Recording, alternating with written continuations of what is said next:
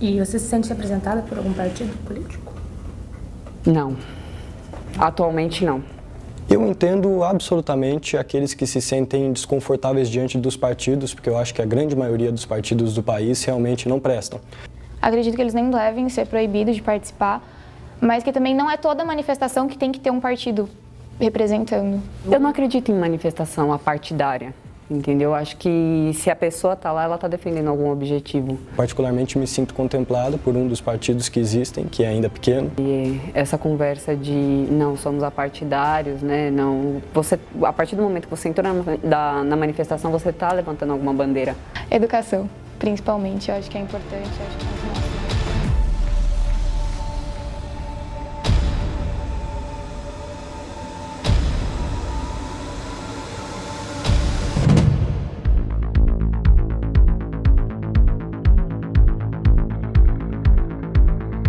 7 de março de 2018, o pré-candidato Jair Bolsonaro anunciou a sua filiação ao Partido Social Liberal.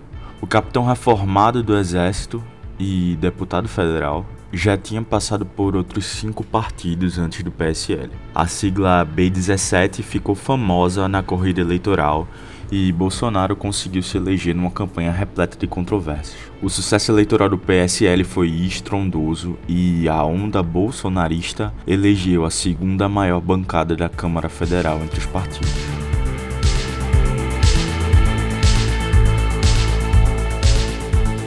Doze de novembro de 2019. O presidente Jair Bolsonaro anuncia a saída do PSL numa disputa de narrativas e de controle do gordo fundo partidário à disposição, o B17 estava rompido. Jair avisa a todos que vai criar um novo partido. E para isso, ele vai contar com a receita proposta pelo Tribunal Superior Eleitoral, o TSE. O partido se chamaria Aliança pelo Brasil.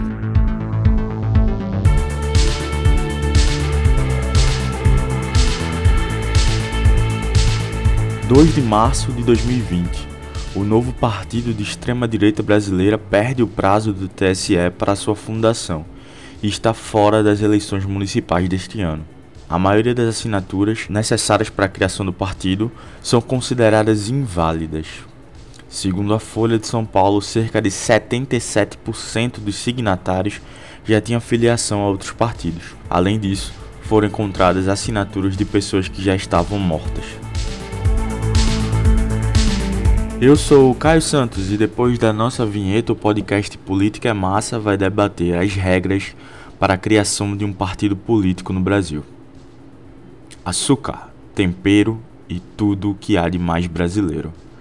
Esses são os ingredientes para um sistema multipartidário louco como o nosso.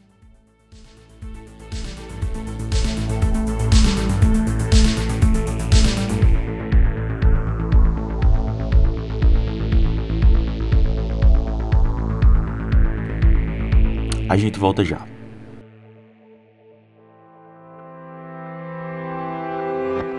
É uma mentira da Receita Federal. É uma mentira da Receita Federal.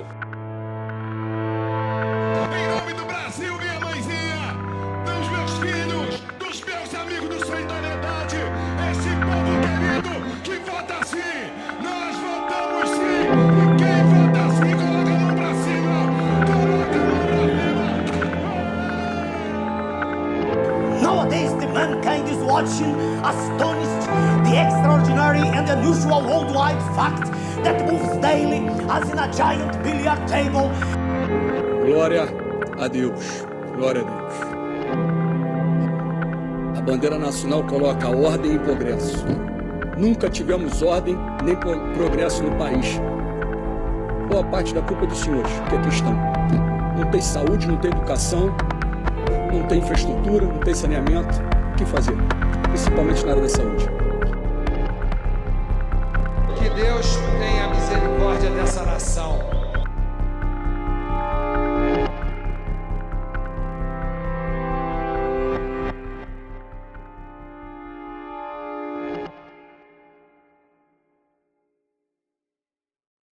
A democracia brasileira, como conhecemos hoje, se formulou a partir da Constituição de 1988.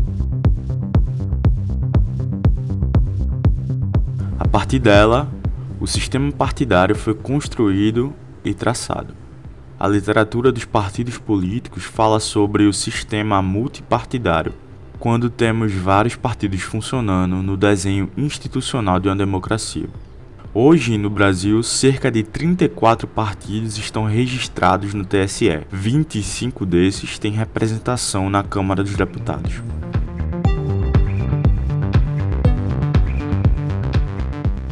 Outros 76 estão em processo de oficialização. Sim, 76. Antes de entrarmos nas leis partidárias em si, vamos ouvir agora um áudio retirado do canal SCV Câmara dos Deputados.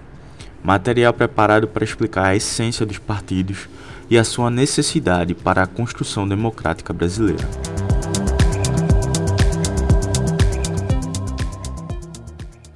São partidos políticos? Sempre houve, na história, grupos disputando acesso ao poder. Mesmo quando o modelo predominante de governo era o das monarquias absolutistas, com um rei que detinha todos os poderes em suas mãos, existia uma disputa entre grupos por mais acesso ao rei. Com isso, essas pessoas tinham mais chance de influenciar, em seu favor, as decisões reais. A partir do século XVII e, sobretudo, após a Revolução Francesa no século XVIII, o termo partido passou a fazer parte do vocabulário político para designar grupos de pessoas que tinham afinidades e interesses comuns. E a aproximação entre essas pessoas pode ter várias causas e origens: lugar de residência, classe social, crenças, posição ideológica, entre outros. A palavra partido vem de divisão, ser uma parte. Assim, cada partido tem parte de uma visão, ou seja, uma visão parcial. E defende essa visão porque acredita ser a que traz mais benefícios para a comunidade, a melhor para a sociedade, em detrimento das visões dos demais partidos. Por isso, os partidos almejam o poder.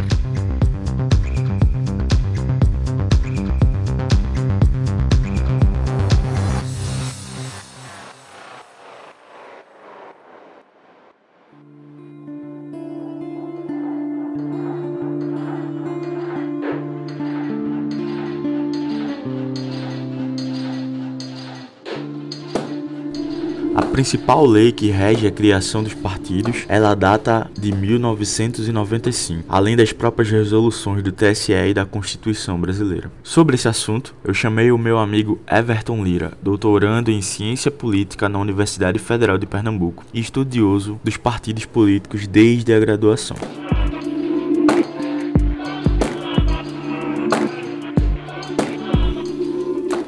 As principais normas legais para a criação de um partido político no Brasil são basicamente a Lei 9096 de 1995, que é a Lei dos Partidos Políticos, e algumas resoluções do Tribunal Superior Eleitoral. Então, quando pensadas de forma conjunta, a gente tem basicamente quatro processos que envolvem a criação de, de um partido. O primeiro deles é o registro civil do partido. Então, pelo menos 101 pessoas precisam se reunir e criar um programa do partido. Então, essas pessoas vão basicamente ser as fundadoras do partido político. É, é importante que elas estejam é, eleitoralmente domiciliadas em pelo menos nove estados, e isso incluso o Distrito Federal. Ou seja, elas precisam que o seu título de eleitor estejam localizados em pelo menos nove estados. Uh, a segunda parte é o registro no TSE dessa, desse programa do partido, né, dessa ata de reunião. Uh, a terceira parte, normalmente, é a parte um pouco mais trabalhosa, que é a, o recolhimento de assinaturas do, de eleitores pelo país. Então, o que precisa ser feito é conseguir um apoio de pelo menos 0,5% dos votos válidos para a eleição de deputado federal na eleição anterior. Ou seja, é, pensando aí no ano 2018, isso equivale a quase 500 mil assinaturas que precisam ser coletadas. É, até algum tempo atrás, todas as assinaturas precisavam ser físicas, mas hoje parte dessas assinaturas também podem ser colhidas de forma digital. E a última parte é o registro do partido político nos tribunais regionais eleitorais. E também precisa ser feito isso perante a pelo menos um terço é, dos estados.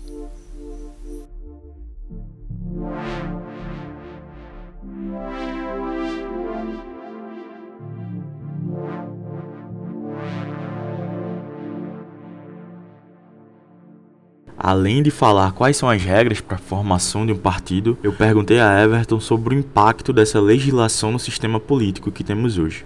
E ele respondeu o seguinte: Então, além de um sistema eleitoral que a gente tem que facilita essa personalização, o sistema presidencial brasileiro ele também é, traz essa força da, da presidencialização, né, da, da, da personalização da, da competição eleitoral.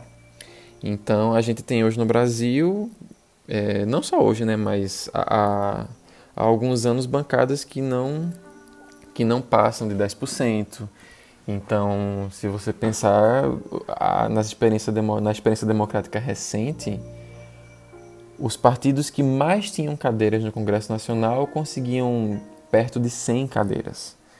E a gente está falando de um congresso, né, de, um, de uma Câmara de Deputados com 513 cadeiras.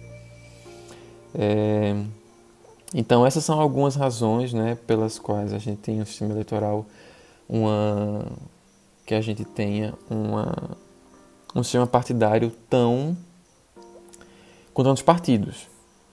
É, se a gente pensar, por exemplo, no número efetivo de partidos, que é um, um índice, um indicador de fragmentação né, e de força relativa dos partidos, a gente tem um, um número efetivo de 16 partidos políticos.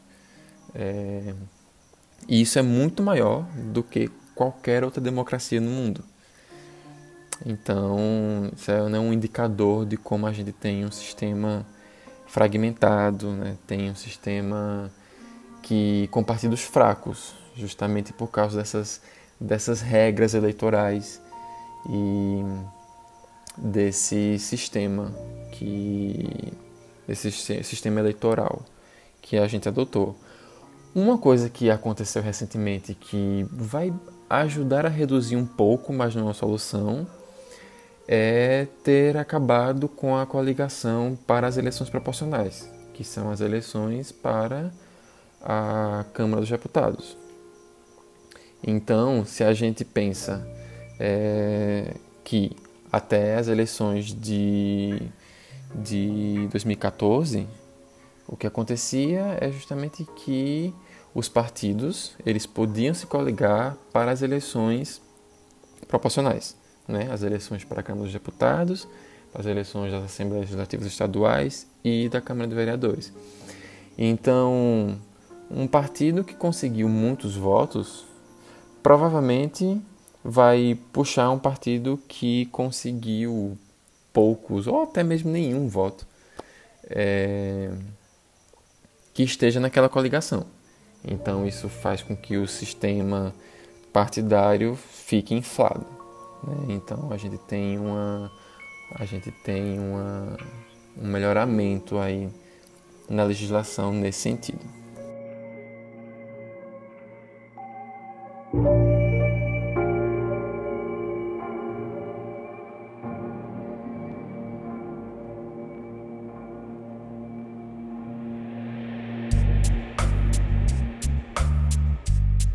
Por muitos anos era comum a gente ouvir falar de forma jocosa a quantidade de partidos parecidos que a gente tinha no nosso sistema brasileiro. Junto com a falta de interesse do brasileiro médio na década passada, a verdade hoje é que os partidos brasileiros vivem uma crise de identidade muito grande e uma queda na confiança da opinião pública. Por muitos anos era comum ouvir de forma jocosa a quantidade de partidos parecidos que tínhamos em nosso sistema político. Quantas vezes você ouviu alguém mais velho falar que a gente tem tantos partidos, PP, PPT, PQP, etc.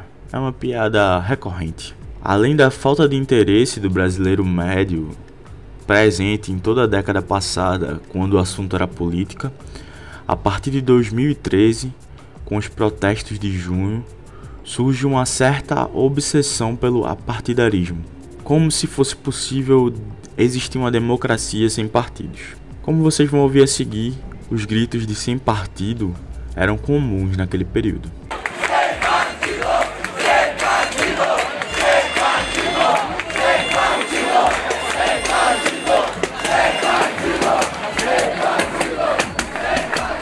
A despolitização gerada pela aversão aos partidos também criou alguns dos problemas que vivemos hoje em dia.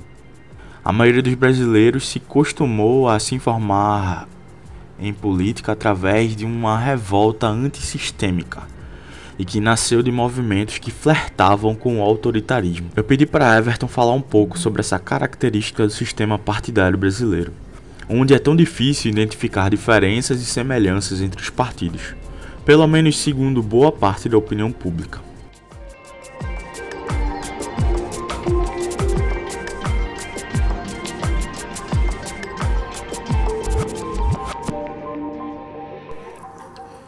Uma questão importante é que os partidos políticos no Brasil não são nem ideológicos nem programáticos. Ou seja, eles não têm diretrizes sólidas nem tem uma ideologia bem definida, globalmente falando, claro. É, nem todos operam dessa forma. Então, existem partidos como o PSOL, por exemplo, que tem uma ideologia, que tem um programa bem mais definido. Então, isso gera no sistema político uma certa previsibilidade.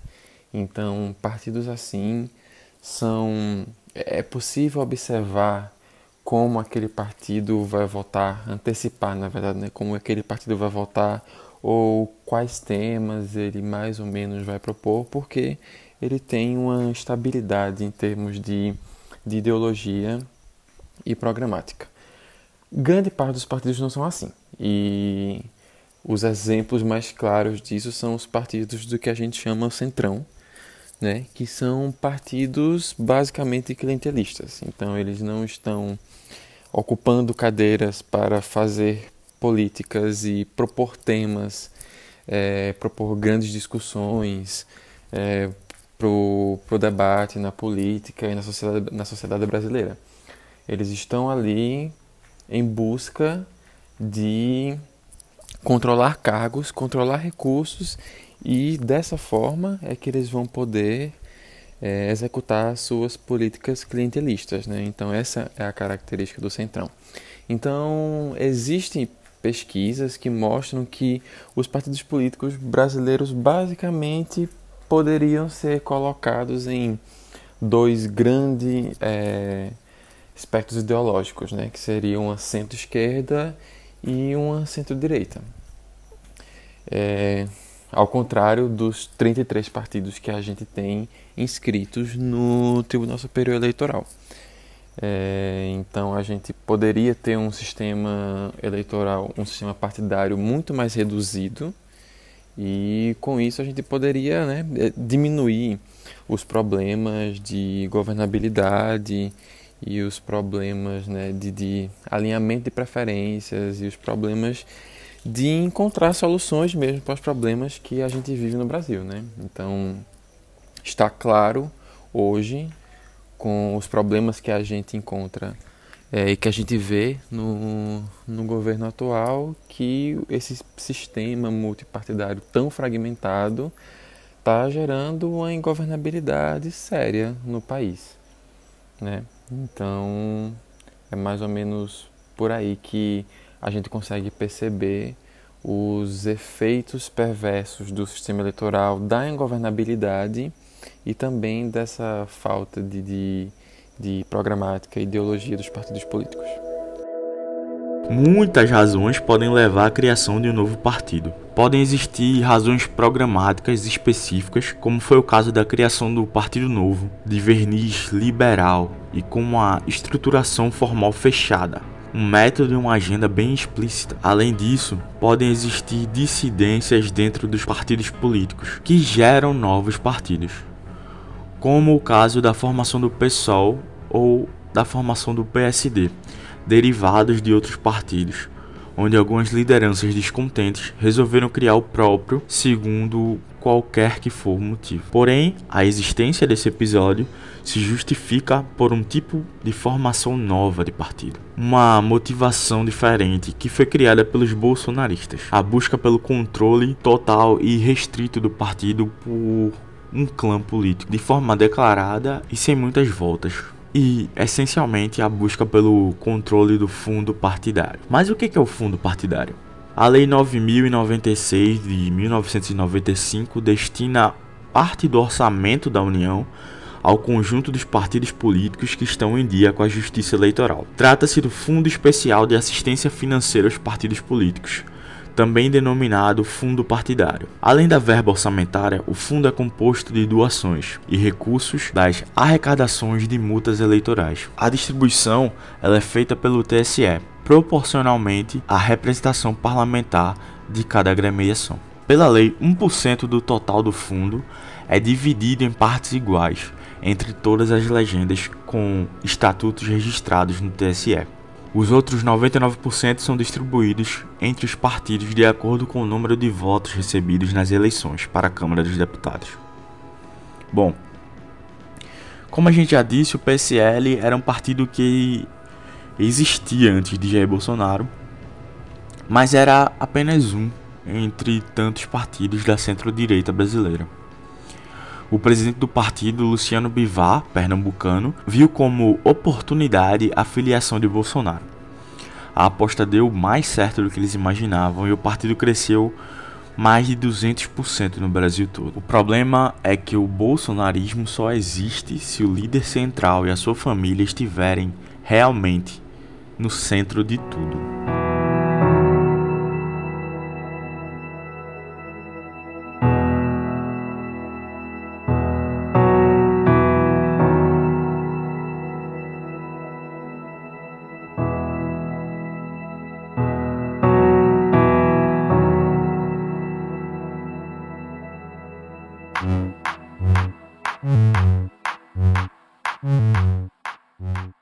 É o ismo mais perfeito dos nossos tempos, já que nada é tão centrado do que esse movimento político.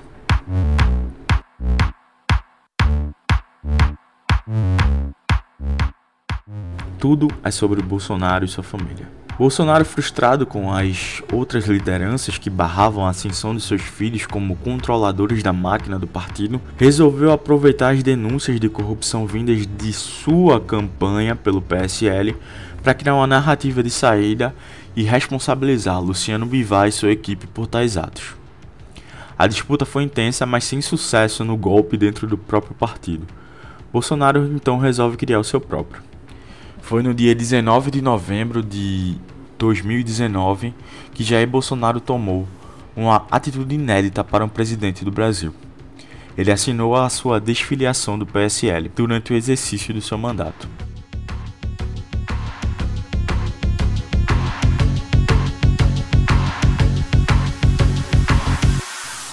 O áudio a seguir foi vazado por alguns dos muitos deputados do PSL e tem a voz do presidente falando da importância do fundo partidário para as próximas eleições. Falta uma assinatura para a gente é, tirar o líder, tá certo? E botar outro.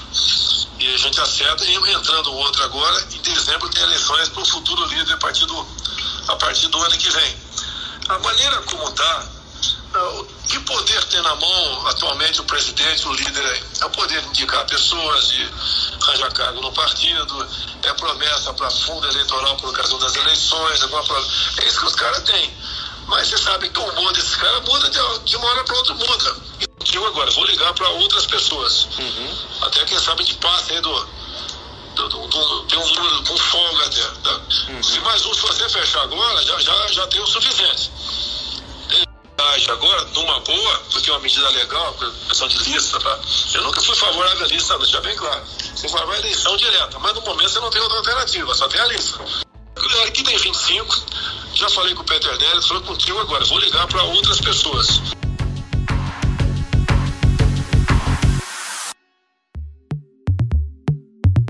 Bom, o que a gente acaba concluindo é que não existe democracia sem partido e não existe partido sem pessoas que acreditem nele, nem que seja minimamente através de assinaturas. Os partidos no Brasil sofrem com várias estruturas e com a desconfiança latente do povo brasileiro, mas é por causa de sua existência, até meio desequilibrada, que ainda conseguimos chamar esse país de democrático.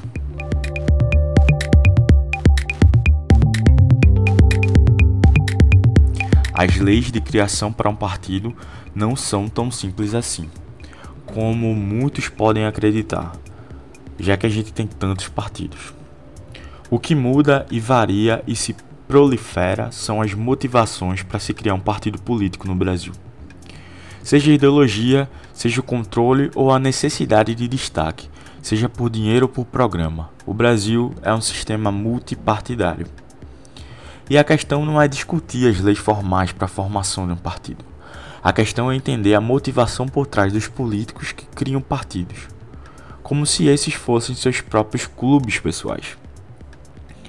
Apesar das minhas críticas aos que seguem cegamente acreditando nas instituições, sobre os problemas políticos que temos aqui no Brasil, o peso maior tem que ser dado às motivações por trás desse corpo social que representam a política brasileira. As instituições formais, as leis, não poderiam prever que tanta gente diferente ia ver na política o seu meio de sustento de vida e não um instrumento de mudança social. A gente precisa ser sincero aqui. Apesar de existirem algumas boas intenções, hoje a política, como atividade mandato e afins, é mais uma profissão. E como toda profissão, a gente tem os bons profissionais e os maus profissionais. Cabe a você que está me ouvindo agora e que tem os meios de se informar, procurar o que é bom e o que não é bom, de acordo com o que você acredita. Dessa forma, as motivações individuais, elas são o último ingrediente dessa mistura que é o sistema partidário e a formação dos partidos no Brasil.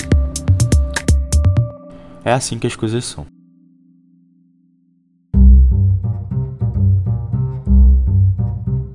Esse foi o podcast Política Massa, uma produção autoral minha, Caio Santos, mestre em ciência política pela Universidade Federal de Pernambuco. Esse podcast é editado e roteirizado pela Griot Comunicação Política e distribuído pela Vendaval Impacto Social. Eu agradeço muito a participação do meu querido Everton Lira, amigo pessoal e colega de profissão. Muito obrigado, Evinho.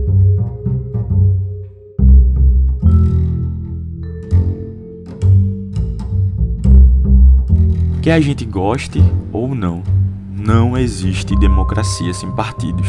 Lembre disso. Até a próxima.